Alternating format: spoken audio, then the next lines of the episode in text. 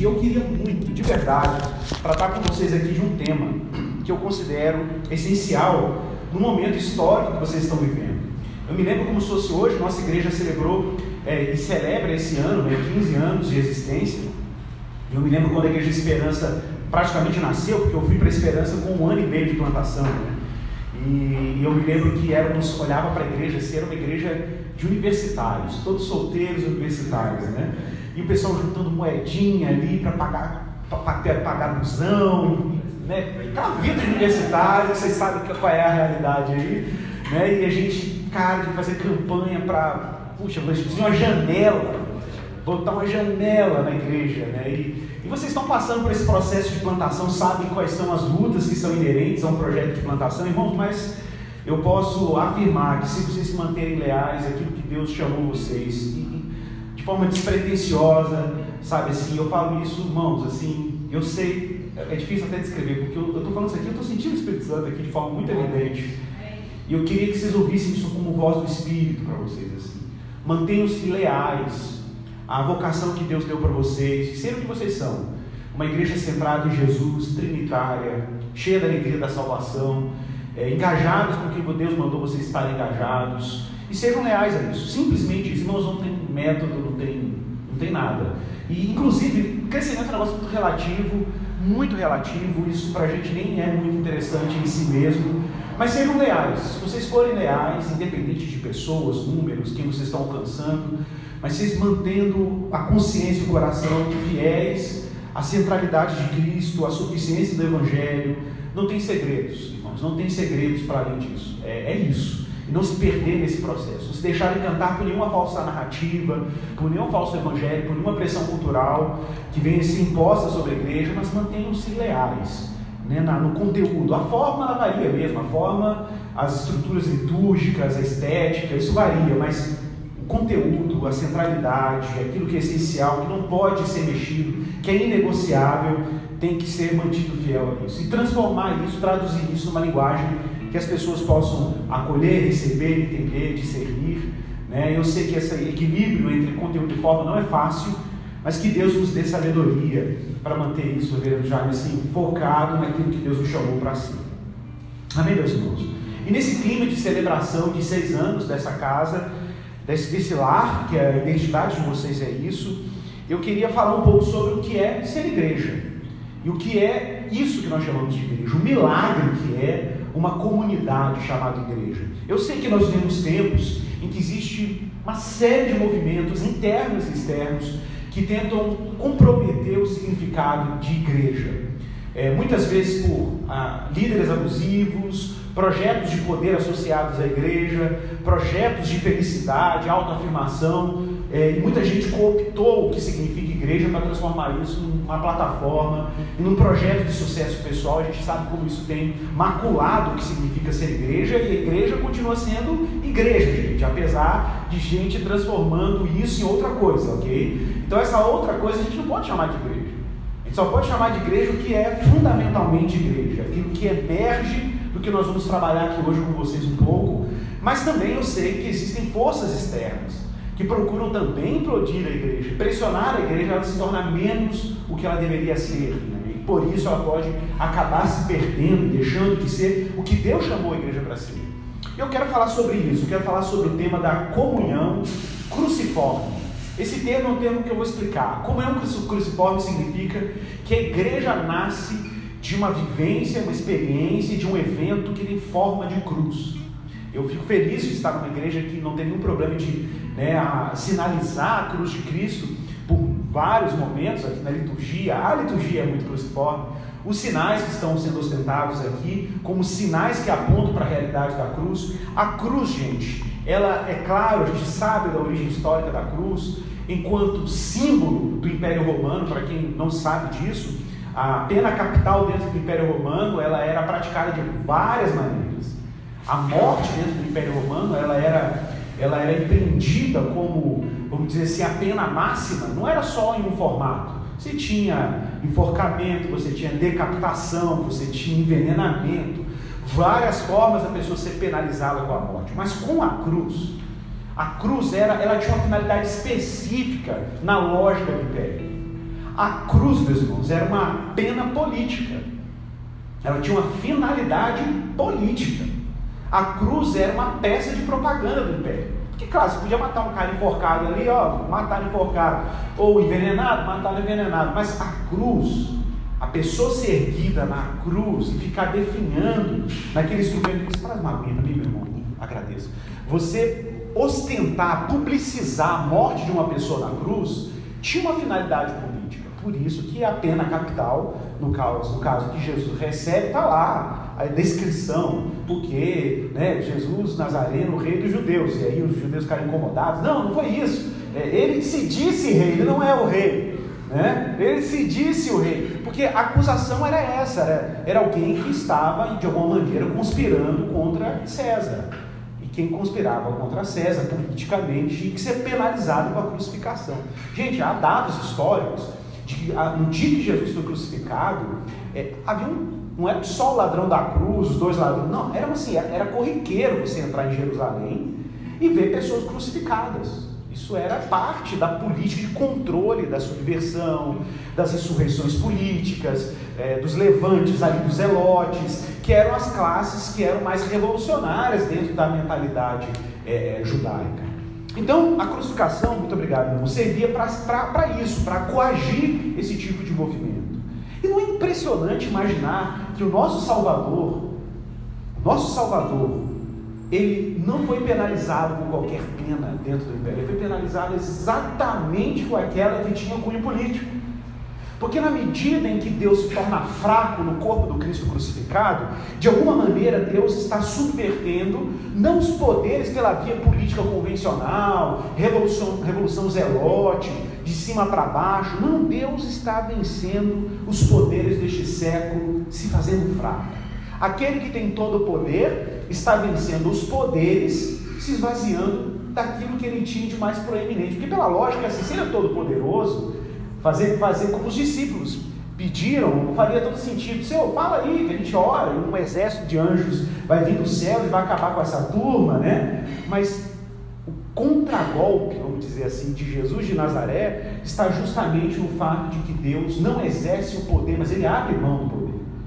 E é quando ele renuncia ao poder que ele vence. E é claro, né, gente? Só alguém muito e realmente poderoso podia vencer se fazendo fraco. Você entendeu? Só realmente alguém muito poderoso. Porque quando você não tem poder e acha que tem poder, ou acha que existe algum poder, o que você faz? Você dá carteirada, né? Você dá carteirada e fala, você sabe com quem você está falando? É, o Império Romano fazia assim, o Império Romano exercia poder exibindo suas legiões. Era assim que eles faziam. A, a, propaganda que o próprio Jesus está sendo crucificado era a maneira que o Império tinha de exibir poder. O Império exibia poder propagando o seu poder afirmando o seu poder, coagindo né, aqueles que seriam ameaças ao império, afirmando o poder da espada, o poder político, o poder bélico, o poder militar, o poder político. E de repente Jesus de Nazaré, o Deus Todo-Poderoso, no corpo do crucificado, golpeia os poderes temporais, se fazendo fraco. Gente, só quem tem poder de verdade pode fazer isso. Só quem é onipotente, todo-poderoso de verdade, pode fazer isso. Agora vejam que extraordinário. Nós lemos aqui Efésios 2,14, ok? Mas não sei se você se lembra do contexto de Efésios 2. Efésios 2 começa no verso 1 falando sobre a obra da graça, a obra da redenção. O texto clássico, pela graça sois salvos mediante a fé. Está lá em Efésios 2, versículo 12, ou versículo 8. E aí você continua lendo o texto, o primeiro bloco de Efésios 2 é como Deus nos salvou, como Ele nos reconciliou pela graça, como Ele nos redimiu. E de repente Paulo faz uma mudança na temática, que é derivada do primeiro bloco do texto. Paulo vai falar de igreja. Depois que ele descreve a vitória de Jesus sobre o pecado, sobre a morte, como Deus transformou filhos da ira em filhos de Deus, como Deus reconciliou gente alienada dele com ele ou consigo mesmo, o bloco muda e de repente Deus introduz a igreja. E por que isso faz sentido? Porque é caro, é a comunhão em forma de cruz. Se Deus me reconciliou com Ele na vertical, é óbvio que o desdobramento natural da minha reconciliação vertical com Deus é uma reconciliação horizontal. É, é, é a forma de cruz, é uma comunhão cruciforme. Deus me reconcilia com, consigo mesmo por meio do seu filho, mas Deus também me reconcilia com meu irmão por meio do seu filho. Dietrich Bonhoeffer, no livro dele, Vida em Comunhão, gostava de dizer que Cristo não é apenas mediador entre Deus e os homens, mas ele também é mediador entre homens e homens, entre criaturas e criaturas. Jesus também é mediador aqui da nossa comunhão. Isso só é possível, meus irmãos, porque uma reconciliação radical antecedeu esse evento. Antecedeu esse evento. Então, irmãos, vamos lá. Ser igreja não é simplesmente construir uma comunidade em cima de afinidades. Que isso não é igreja.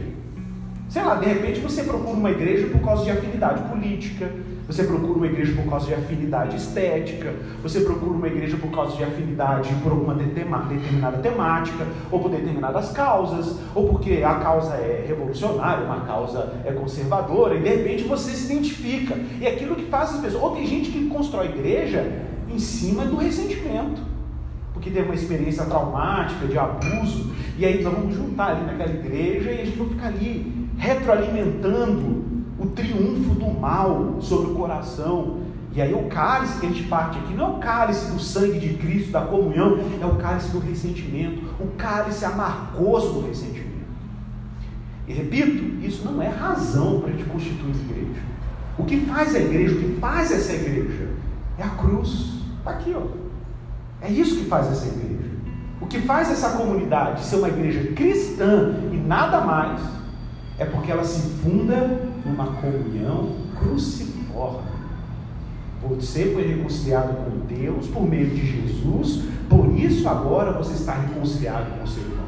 Meu irmão, quanto à estética, nenhum problema. Cada um vai se apresentar, vai aderir um perfil estético que acha interessante, ou uma linguagem que acha interessante, uma visão política sobre a realidade que ele acha interessante, mas para ser igreja, o partir do pão aqui, a comunhão dos santos, tem que emergir de um evento muito mais poderoso do que as nossas adesões, as nossas expressões, as nossas posições, as nossas preferências, que são importantes em certo sentido, mas são periféricas quanto àquilo que é central.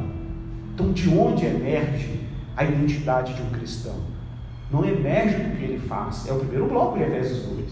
Não emerge do que ele realiza, emerge do que Deus fez em Jesus Cristo.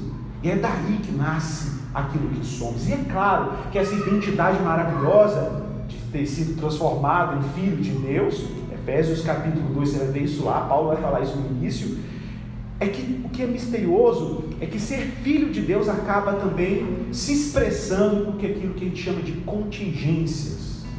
O que, que são contingências? É que aprove a Deus fazer com que a minha relação com Deus como filho dele se expressasse na minha vida em contingências. No meu caso, homem, marido, pastor, é, essas são contingências, pedagogo, teólogo, são contingências, mas não são lugares de identidade. São lugares onde a minha identidade como filho de Deus brilha.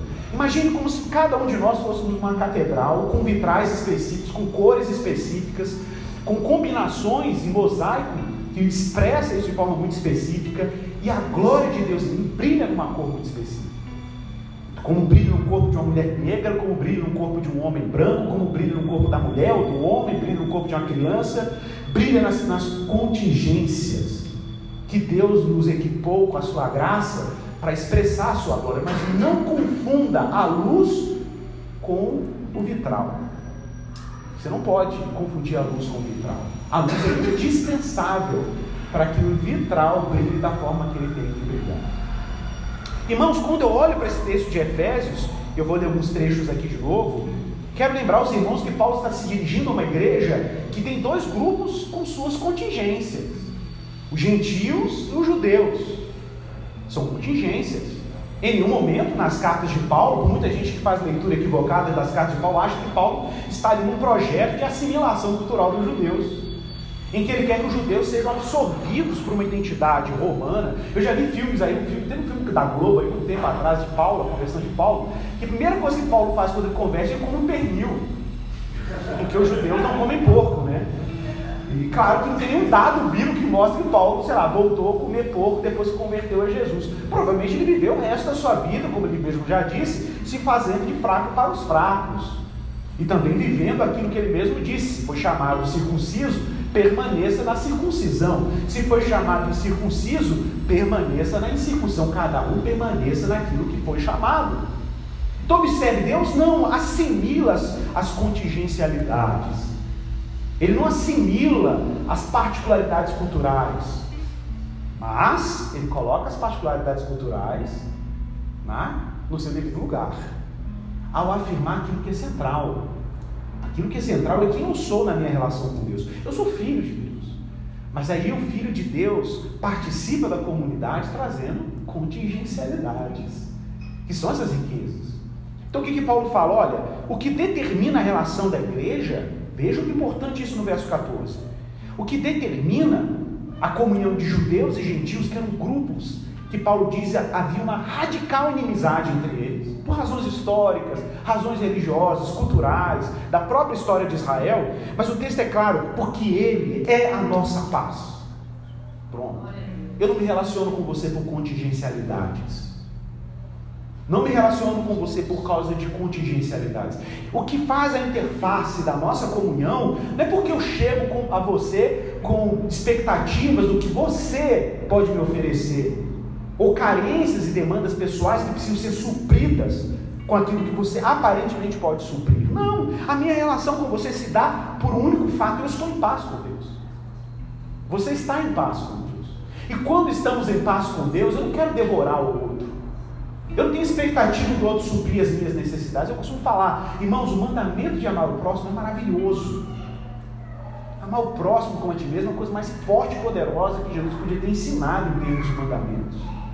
Mas amar o próximo real, não é esse próximo que eu falo abstrato. Eu falo assim, é muito lindo falar de pobre quando o pobre é abstraído.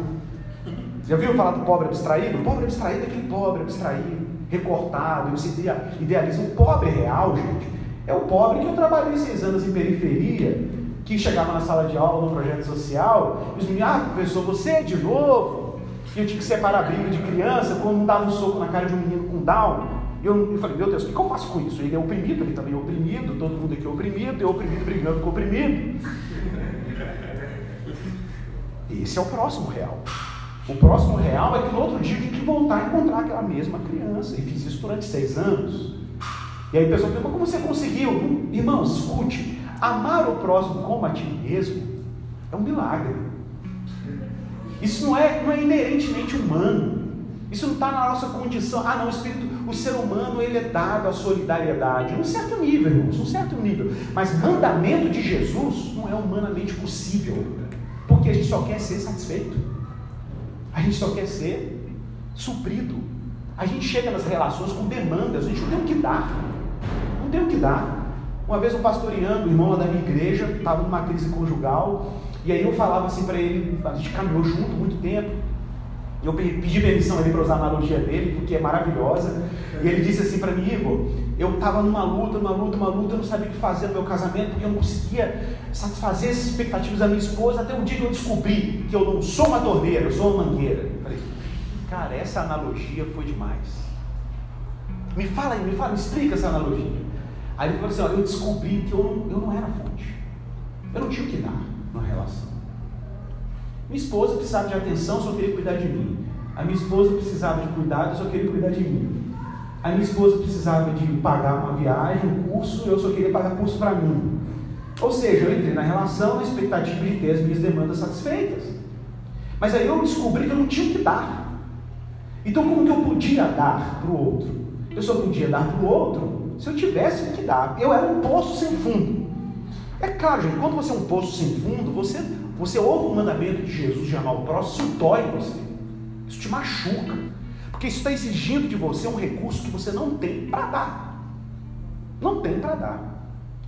Aí, a igreja é coisa linda, né? comunhão, partir o pão, chorar com os que choram, suprir a necessidade do necessitado, visitar os doentes, ir no, no cemitério visitar o nosso irmão que perdeu um ente querido. Gente, é lindo, é lindo, é lindo. Até o dia que você tiver que viver isso.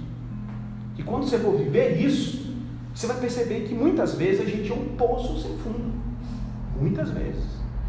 E aí, como é que você tira recursos para dar e para cumprir o mandamento de Jesus? De onde você tira o recurso? Ah, aí, aí a chave tem que mudar entre a autoafeição e o que Cristo faz, a obra que Cristo faz.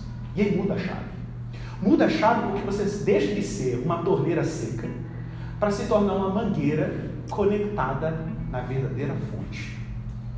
E quando a mangueira se conecta na verdadeira fonte, na torneira de água abundante, o que, que é a sua prosperidade? Não é a capacidade de reter, não é a capacidade de represar a graça, é a capacidade de distribuir a graça recebida. É uma outra economia, a gente chama isso de economia carismática. É, carisma é dom, graça, é economia da graça. A economia da graça ela distribui, ela não retém. A economia da graça se conecta à fonte, porque ela sabe que ao se conectar na fonte ele vai ter o que dar. Isso muda absolutamente tudo. Tudo, irmãos. Muda como nós vivemos igreja, vivemos comunidade, vivemos família, vivemos trabalho, porque você deixa de você sai da lógica da demanda e entra na lógica da abundância, da graça, da dádiva. Temos paz uns com os outros. Temos paz porque eu não entro na relação com demandas.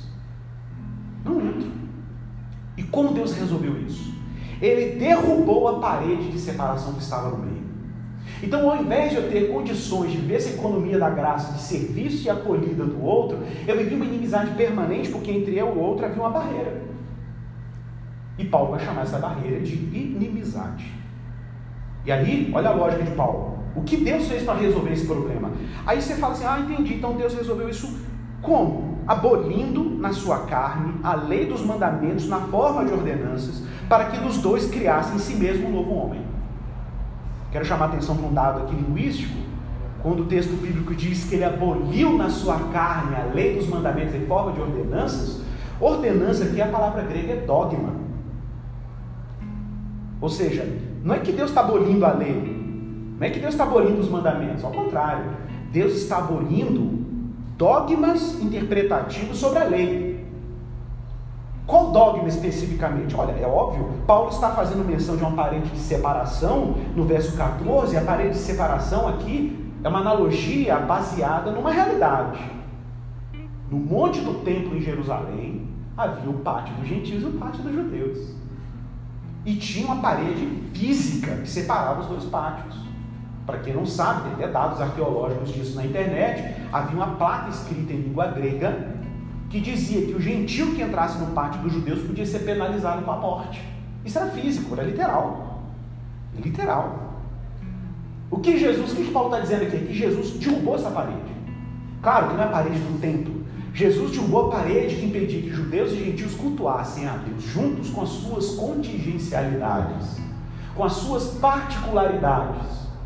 E como Deus fez isso? Anulando as especificidades, as particularidades de cada um? Não. Deus fez isso resolvendo uma inimizade radical entre criaturas e criaturas. Ele derrubou a parede de separação. Anulou o dogma que dizia que judeus e gentios não podiam adorar juntos. Esse era o dogma. Porque isso não está escrito na lei. Se você for na lei de Moisés, não tem nenhum texto. Ao contrário, Salomão, quando edifica o templo, ele ora, falando: Deus, quando os gentios vierem adorar o teu nome nesse lugar, que também suas orações sejam escutadas. Olha, está tudo lá. Está tudo lá. O culto estava lá, a adoração estava lá. E aí o texto é muito claro, vejam. Deus faz um novo homem, um novo antropos, uma nova humanidade e reconciliar-se assim, ambos, judeus e gentios, em um só corpo, com Deus, por intermédio da cruz. Olha como ele é cruciforme. Por intermédio da cruz, destruindo por ela a inimizade. Que inimizade é essa? Qual é a origem dessa inimizade? Olha, a origem dessa inimizade, irmãos, está lá na origem da quebra da humanidade. Quando a violência e a inimizade são introduzidas na intolerância de Caim contra Abel. Mas observe, não era só porque Caim era intolerante ao seu irmão. A intolerância, a inimizade era radical, porque o que Caim faz contra Abel era o que ele queria fazer contra Deus. Então, de onde vem a nossa intolerância contra o próximo? Que tenta quebrar a comunhão dos santos, a igreja. De onde isso vem? De uma inimizade radical contra o Criador. É uma revolta contra o Criador. É uma revolta contra Deus. Uma revolta como Ele entregou o mundo, como Ele entregou a vida, como Ele te deu o corpo que você tem, a vida que você tem, as condições que você tem. Você se rebela contra o Criador. E a sua indignação contra o Criador se reflete numa indignação contra o próximo. É claro, é o que tem de mais próximo de Deus, é o que mais alude ao Criador, é que foi feito a imagem dele. Então você não pode matar a Deus. Como você não pode violentar Deus, como você não pode ser intolerante diretamente contra Ele, você é intolerante contra aquele que o alude, que foi feita a imagem dele. Olha, olha a frase de, de Caim quando Deus pergunta: cadê o seu irmão? Cadê o seu irmão? Onde ele está? Gênesis capítulo 4, verso 9. Ele diz: Não sei, acaso sou tutor do meu irmão? Olha, o que, que é isso aqui?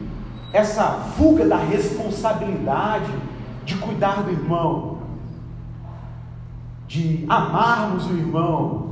Não é irônico que Jesus faz o inverso? Jesus fala, ama o próximo. Vai ser tutor do seu irmão. É isso que Jesus está falando. Vai ser tutor do seu irmão. Porque ser tutor do nosso irmão vai exigir a gente ser reconciliado aqui, ó, na vertical. Se tiver inimizade na vertical, vai ter intolerância na horizontal incapacidade de perdoar, de acolher, de receber, de hospedar, de comungar, de partir o pão. É óbvio. Então, que irmãos, o que está em jogo no perdão, no arrependimento, na graça, na comunhão da igreja, não é meramente ressentimento ou falta de ressentimento, orgulho ou falta de orgulho. Não, isso é reflexo de uma relação radical. A inimizade vertical vai produzir inimizade horizontal. Se tiver amizade vertical, isso vai ter também seus desdobramentos horizontais. Vai ter mais amizade horizontal, mais amigo, mais hospitalidade, mais gente para tomar café, mais gente para partir o pão. Então Deus é isso, gente. Deus, ele se funda como centro de gravidade de uma igreja que celebra a comunhão dos santos, como nós confessamos no nosso credo. Eu creio na comunhão dos santos. Volto a Efésios 2:17. E vindo evangelizou paz a vós outros que estáveis longe, e paz também os que estavam perto. O problema de Caim não tinha paz. Caim não tinha paz. Ele era intolerante porque ele não tinha paz com Deus, por isso não podia ter paz com o próximo. Porque por ele, por quem? Jesus. Por isso que eu digo, irmãos, o que faz a igreja ser igreja? Quando nós não nos damos ao luxo de nos relacionar com o próximo sem a mediação de. Você não pode aceitar isso. Eu não quero comungar com o Jaime sem a mediação de Jesus. Porque a melhor forma que eu tenho de me relacionar com o Jaime é amá-lo sob a mediação de Cristo. A melhor forma que eu tenho de comungar com você e você comigo é se entre nós tivermos um mediador. Ah, não, porque ele é atleticano, eu sou atleticano e a gente consegue andar junto. Irmãos, isso não é suficiente para constituir igreja. Talvez para constituir uma torcida faz parte. Mas para ser igreja, tem que juntar cruzeirense, atleticano e eu como flamenguista, que não sei o que eu estou fazendo aqui. Mas eu sei o que eu estou fazendo aqui, eu estou aqui por causa do mediador. Porque esse é o núcleo de identidade que nos faz, um, nos faz ser o que a gente é. Eu costumo falar isso muito lá na igreja. Né? O, que, o que tem de gracioso na igreja, pessoal, é que é claro que você vai olhar para mim, para o reverendo, para o outro irmão, para o Gabriel, né? e você vai olhar para ele e vai falar assim: nossa, eu vejo um pedacinho de Jesus nele. Talvez a generosidade, talvez a paciência, talvez a hospitalidade, talvez o carinho, talvez a comunicação, não sei. Todo mundo aqui tem um pedacinho de Jesus. Mas, mas ninguém tem a totalidade de Jesus. Mas se eu juntar uma peça desse mosaico com outra peça de mosaico, com outra peça do mosaico, a gente vai montando esse vitral, né? E aí de repente você olha para a igreja Jesus está na igreja. Ele não está no Jaime, mas ele está em todo mundo aqui. Ele, você vai para a igreja e Jesus está presente no corpo. Por isso que Paulo usava a analogia do corpo, né? um é braço, outro é perna, não sei o quê. Para dizer o quê? Que é assim, não tem jeito. Se você quer ver Cristo, você tem que superar essa, esse falso evangelho de que é possível ser cristão de forma privada. Tem que vencer isso. Esse expressivismo que está acontecendo por aí. É porque às vezes a gente vê pessoas querendo ser pop em determinados segmentos ideológicos na internet, ganha muito like, viu gente? Mas a igreja fecha. Fecha. Fecha, sabe por que fecha? Porque nesse tipo de cultura não há espaço para comunidade. para individualidade, expressão de particularidades. Eu quero me expressar no mundo. Mas comunidade não dá para você fazer isso. Igreja, se tem uma coisa que a igreja faz, meu irmão, aqui, ó, o que, que ela faz aqui? É que a igreja vai capturar suas particularidades, vai levar tudo isso para a glória de Deus e não é para a sua. Então aqui não é lugar de expressão individual. Aqui é lugar de comunhão, em que a minha particularidade, a sua particularidade, redimidas em Cristo, são colocadas aqui, a comunidade, e Cristo aparece. E para quem são os aplausos? Para Jesus de Nazaré. É para a Trindade. É para a Trindade. Tem cruz, gente, não tem jeito. Tem cruz. É vertical e horizontal. Porque por ele ambos temos acesso ao Pai. Por Jesus. A um Espírito. Essa é a nossa unidade. E assim, olha que lindo, verso 19. Acabou essa sensação de que a gente é estrangeiro. Aqui não pode ter essa sensação de que a gente é estrangeiro. Ninguém pode chegar nessa igreja, nenhuma igreja cristã, se sentir estranho à igreja. No sentido de que ele, ele ah, eu estou me sentindo como um estrangeiro aqui. Não, ele me sentir em casa. Tem que sentir em casa. Sentir no lar. Porque não há estrangeiros, não há peregrinos. Todos são concidadãos dos santos. Tem que chegar na igreja, tem que ter espaço para a irmã do coque, para o irmão do paletó, para o irmão do alargador, para o irmão tatuador. É, ué, tem que ter espaço para todo mundo. Tem que ter espaço. Ah, não, porque minha igreja é uma igreja que só tem um tipo, uma estética. Ou é, só tem um perfil estético. Não, irmão, tem que ter espaço para todo mundo. Chegar o mãozinho aqui da Assembleia de Deus com a gravatinha dele, a Bíblia dele surrada, glória a Deus. Aqui é lugar para ele, né, Júnior? É lugar para ele. Porque a igreja de Deus não tem estrangeiros. É a igreja de Deus, é a igreja de Jesus. Para todo tipo de tribo, língua, nação, gente, etnia. A gente está lá com uma família de afegãos da nossa igreja, né, que vieram de contexto de igreja perseguida E uma das irmãs, que é a Bibi, que é a matriarca da família, ela chegou na nossa comunidade de fé e ela usa o hijab. Até hoje no culto não consegue tirar o hijab. Então ela vai para o culto com o hijab, tá tudo bem. E vai com as roupas afegãs. As duas já começaram a se ocidentalizar, né? descobriram a liberdade no Brasil, não ir para a escola, não pode ir para a escola no Afeganistão. É, uma das irmãs que chegou, infelizmente, teve seu rosto queimado por ácido pelo marido foi forçada a casamento com 9 anos de idade, engravidou com 12, com 12, e a filha está lá com a gente, os filhos estão lá. E foi um trabalho gigantesco. Né? Você imagina, você receber uma família de oito pessoas, sustentar 100% durante. Fizemos um ano agora de acolhida, né?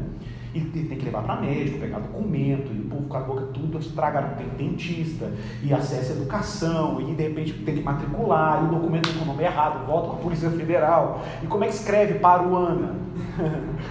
como é que escreve né, omite. Então, tudo isso são coisas que a gente vai vivenciando como comunidade. Mas o que é legal é que, apesar de eles falarem persa, ok, falarem persa, e já estão aprendendo um pouquinho do português, uns estão melhor, outros não, mas estão aprendendo. É a experiência que eles tiveram de chegar na igreja e chamar de casa. E a igreja olhar para essa família e falar, é a nossa família. A gente se refere à família como a nossa família. Olha, irmãos, nós temos compromisso com a nossa família. Não há mais estrangeiros, peregrinos, porque são todos concidadãos dos santos e sois da família de Deus. Maravilhoso. Edificados sobre o fundamento dos apóstolos e profetas, sendo Ele mesmo, Cristo Jesus, a pedra angular, no qual todo edifício bem ajustado cresce Ó, aqui a igreja cresce. Ah, cresce numericamente, irmãos, isso, repito, não é relevante. Não é relevante. Ah, mas pode crescer? Pode. Pode, porque ela começa a ter graça e a graça vai alcançando os necessitados, os peregrinos, os feridos, os machucados, os que clamam por salvação. Se tem salvação, tem Jesus, gente. Se tem Cristo no centro, Ele é o maior interessado em trazer pessoas para serem iluminadas por essa verdade. Mas cada pecinha desse mosaico ela não é uma igreja pastocêntrica. Ela é uma igreja cristocêntrica, em que Cristo se tornando o centro alimenta as pessoas. Porque é o que as pessoas precisam? Elas precisam de comunhão cruciforme. Elas precisam dessa partilha, dessa vivência. Eu quero caminhar aqui já para o final. Eu queria citar aqui alguns textos. Paulo chama isso, essa missão da igreja, da missão da reconciliação. Romanos 5,10. Porque se nós, quando inimigos. Sim, irmãos, nós somos inimigos, lembra? Caim matou Abel porque era inimigo de Deus. E Paulo vai dizer, porque se nós, quando inimigos, Romanos 5,10. Fomos reconciliados com Deus mediante a morte do seu filho, muito mais. Já estando agora reconciliados, seremos salvos pela sua vida. E não apenas isso, mas também nos gloriamos em Deus, por nosso Senhor Jesus Cristo, por intermédio de quem recebemos agora a reconciliação. Coisa maravilhosa. Irmãos, se somos essa comunidade trinitária, essa comunidade cruciforme, essa comunidade de gente reconciliada com Deus, por isso em condições de ser reconciliada com o próximo, agora a gente tem graça para dar. Por que, que nós temos graça para dar agora? Porque Jesus falou isso: aquele que crê em mim, como diz as Escrituras, do seu interior, não é isso? Fluirão rios de águas vivas. O coração se aquietou em Jesus, diminuiu a demanda, temos paz com Deus. Se tenho paz com Deus, eu não vou ficar exigindo do outro nada que ele não possa dar, porque meu coração está reconciliado com Ele. Isso modera, inclusive, os relacionamentos que entramos, os trabalhos que escolhemos, as atividades que nos comprometemos, porque, irmãos, quanto do nosso trabalho é sabotado por expectativas desajustadas, expectativas muito altas sobre o que a igreja pode dar, as pessoas podem dar, o trabalho pode dar, um projeto pode dar, uma ideologia pode dar, um partido pode dar, né, uma escola pode dar, a faculdade pode dar, o diploma pode dar, expectativas muito altas, irmãos. Isso aí, ferrugem acaba, ok? Cupim come. Agora, e o tesouro no céu? E a riqueza da eternidade? Que não é uma abstração, repito. Não é uma abstração. Ressurreição não é abstração. O Cristo ressuscitado, os discípulos viram, é fantasma. Jesus, já viram um fantasma de carne e osso? A ressurreição, gente, é pura realidade. Pura realidade. Dura, densa, real, sólida é a pedra angular onde essa comunidade chamada igreja está sendo construída. Então, modere as expectativas. Mude da lógica da dívida para a lógica da dádiva. Mude da lógica da demanda para a lógica da graça. Mude da lógica da violência e da inimizade para a lógica da generosidade e da acolhida. Aí, mas de onde isso vem? Repito, ser cristão é um milagre. Para isso vir, tem que conectar na fonte. E aí a igreja nasce, esse jardim começa a nascer. A analogia do jardim é maravilhosa. Começa a brotar o jardim. Você está regando com a mangueira, né? E aí o canal da graça vai cultivando esse jardim. Jesus está cuidando desse jardim. Encerro com 1 João capítulo 3, verso 10 a 16. Eu quero ler isso aqui porque esse texto vai citar inclusive caminho. Olha que interessante. Apóstolo João, quem está celebrando São João aí, né? Festa São João. 1 João 3, de 10 a 16. Nisto são manifestos, olha que texto fantástico, os filhos de Deus os filhos do diabo.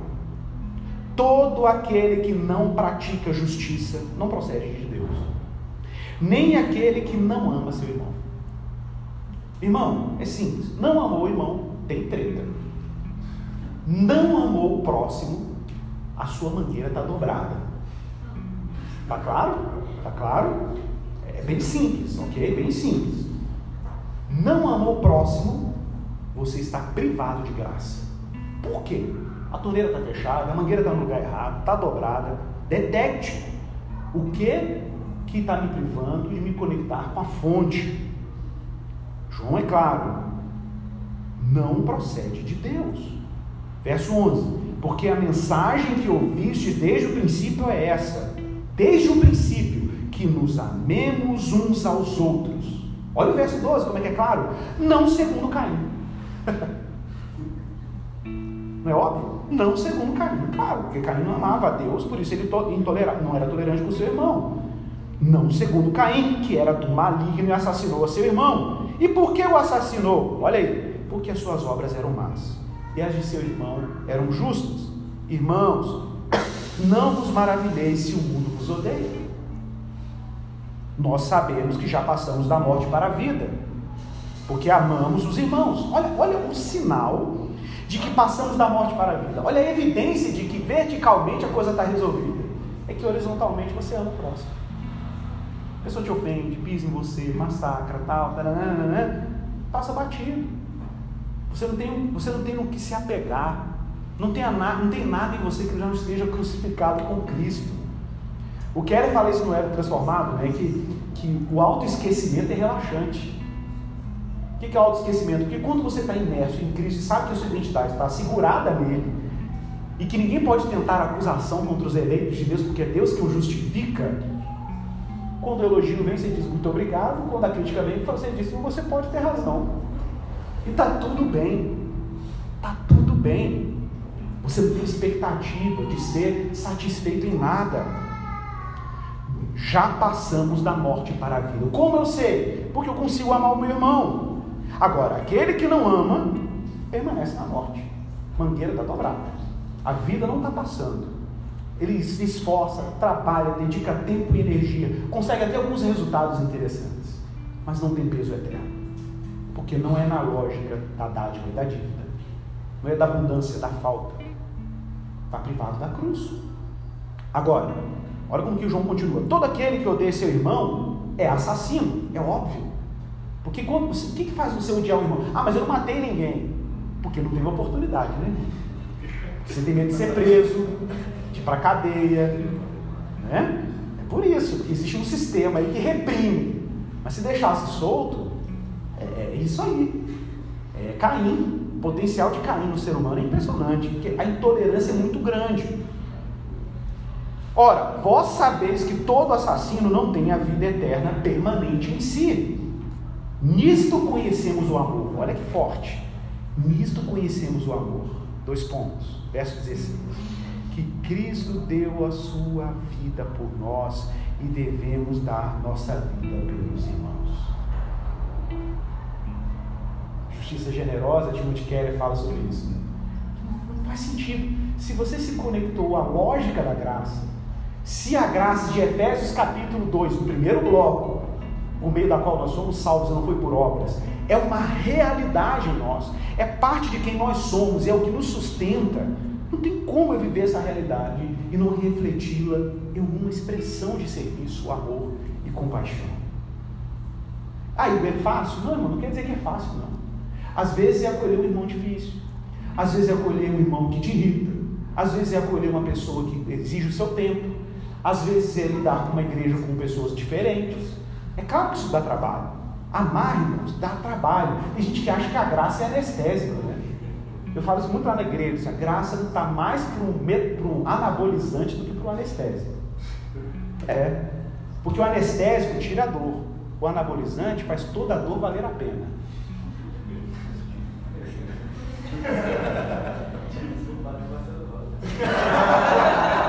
Não é? Ele que eu digo.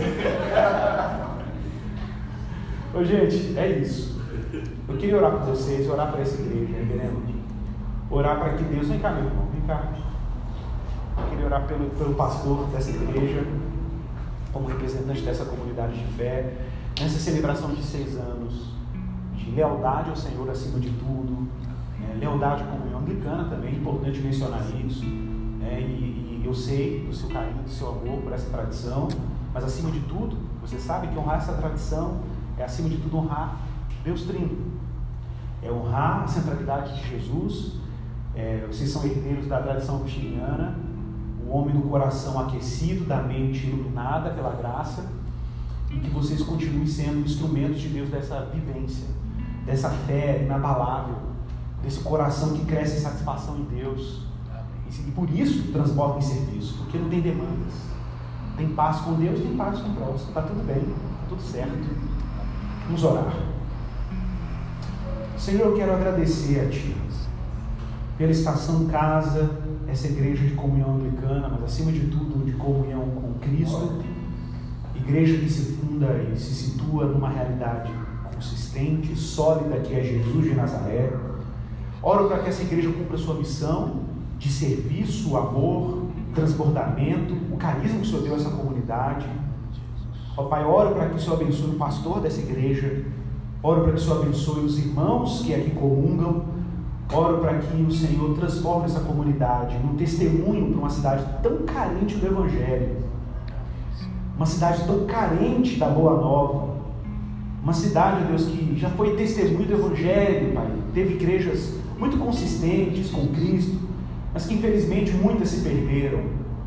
Mas eu oro para que isso continue levantando homens leais, mulheres leais, irmãos e irmãs, que se mantêm fiéis a Jesus, que não chegam na igreja com suas demandas apenas, mas que tenham suas demandas satisfeitas no Evangelho de Jesus, em Jesus para que possam servir, brilhar, anunciar, proclamar, ah, Pai, falar de Jesus aos, aos quatro ventos, trazendo os feridos, os machucados, os oprimidos, os estilhaçados, para essa comunhão misteriosa do pão que se parte para juntar, do pão que é dividido para acolher, para reconciliar, de gente que foi curada com Deus e por isso consegue ser curado na relação com o outro. Abençoe essa estação, esse lugar de descanso, essa casa de acolhida, Senhor. Que os teus filhos cumpram a missão de Deus com fervor, com paciência, com longanimidade, ó Pai, sem operar pelo que os olhos veem, mas por aquilo que Deus faz.